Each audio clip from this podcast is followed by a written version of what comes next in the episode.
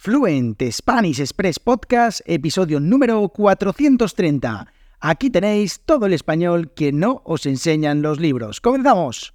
Muy buenos días, bienvenidos, bienvenidas a un nuevo episodio de Fluent Spanish Express Podcast. Hoy es viernes 20 de octubre de 2023. Mi nombre es Diego Villanueva y como siempre os traigo todos los días, de lunes a viernes, un nuevo episodio del podcast más desafiante de español avanzado sin adaptar la velocidad ni el vocabulario, sin guion, sin filtros, en español tal y como lo hablamos los nativos españoles. Y hoy un episodio para terminar la semana de viernes, pues cortito. Sí, cortito. Voy a hacer un episodio en el que os voy a explicar una cosa de esas que os gustan, de esas que no se enseñan en los libros. Y es que ayer en la newsletter, en www.fluentspanish.express, preguntaba a los suscriptores y suscriptoras, pues cuáles eran esas expresiones o palabras que más les habían llamado la atención últimamente. Y Sara, una suscriptora, me decía, una interjección que he oído recientemente es anda. Y he escuchado algunas explicaciones para entenderla, pero todavía no estoy segura de que entiendo todos los usos posibles. Así que, en el episodio de hoy, que yo os digo que va a ser muy cortito, voy a explicar cómo utilizo yo esta interjección anda. Y es que anda es un imperativo del verbo andar. Ni más ni menos, es un imperativo. Pero aquí en España y digo en España, lo hemos reconvertido a una interjección. La utilizamos, bueno, eh, hasta aburrirnos, la utilizamos constantemente, yo lo utilizo muchísimo y en este episodio pues voy a explicaros rápidamente eh, algunas eh, situaciones en las que yo lo utilizo y para que veáis un poquito también cómo funciona la entonación de esta expresión. En primer lugar, uno de los usos que más le doy a esta interjección es para expresar sorpresa. Por ejemplo, si me escribe un suscriptor o suscriptora de la newsletter y me dice que vive en España, pues a lo mejor le digo, anda, no sabía que vivías en España. O si me hablan de su profesión, pues les digo, anda, ¿de verdad eres astronauta? Bueno, yo no sé si hay algún astronauta no en la newsletter, pero podría decirla perfectamente. Además también lo utilizo para apremiar a alguien, es decir, para meterle un poquito de prisa. Y aquí ya no lo digo con tanta sorpresa, no digo anda, sino que lo digo de una manera un poco más cansina. Por ejemplo, anda, date prisa que llegamos tarde, ¿no? Fijaos que ahí lo digo con un poco más cansado, como un poco más molesto. O también para dar ánimos a alguien. No todo tiene que ser malo. Por ejemplo, anda, no pasa nada. La próxima vez lo harás mejor. Por ejemplo, ahí lo utilizo con un poquito más, no, no sé si de condescendencia, por ejemplo. Anda, no pasa nada. La próxima vez lo harás mejor.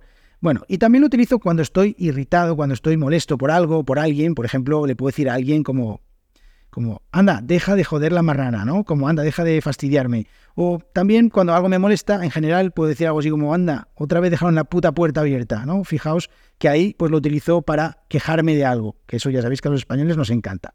Luego también lo utilizo mucho para pedir algo. Por ejemplo, imaginaos que estoy en la mesa y digo, anda, pásame ese vaso, por favor. O también para pedir ayuda. Por ejemplo, anda, ayúdame a mover este sofá. Como veis, es una palabra que utilizamos con el ánimo de hacer que una persona se ponga en movimiento que nos ayude, ¿no? Anda, ayúdame a mover este sofá, venga. Y también, por último, otra manera eh, con la que utilizo esta interjección es cuando descubro algo. Esta es bastante parecida en realidad a la sorpresa, aunque en realidad, bueno, pues eh, lo utilizo, ya os digo, cuando me doy cuenta de algo, ¿no? Cuando caigo en cuenta de algo. Por ejemplo, anda, así que tú eres la que me estaba robando las galletas. Eso me jode mucho, la verdad. O luego también, por ejemplo, anda, ahora entiendo todo lo que me estabas diciendo. Bueno, pues al final esto es cuando descubro algo, cuando me doy cuenta de algo, cuando caigo en cuenta de algo. Y ahora, ya para terminar, una pequeña curiosidad, y es que, bueno, de estas que os gustan, que nos enseñan los libros, y es que yo uso muchísimo, muchísimo la combinación anda más venga. O sea, utilizo anda venga. ¿No? Por ejemplo, en lugar de decir, anda, no me toques las narices, que podría decirlo perfectamente, pues así cuando estoy enfadado digo, anda, venga, no me toques las narices, ¿no? Este anda, venga es muy habitual que lo utilice. Yo la verdad es que utilizo muchísimo esta combinación. Y, por ejemplo, para expresar sorpresa, anda, puede decir, anda, ¿qué me estás contando? Pero yo normalmente suelo decir, anda, venga, ¿qué me estás contando? ¿no? Como, bien, una manera más de expresarlo.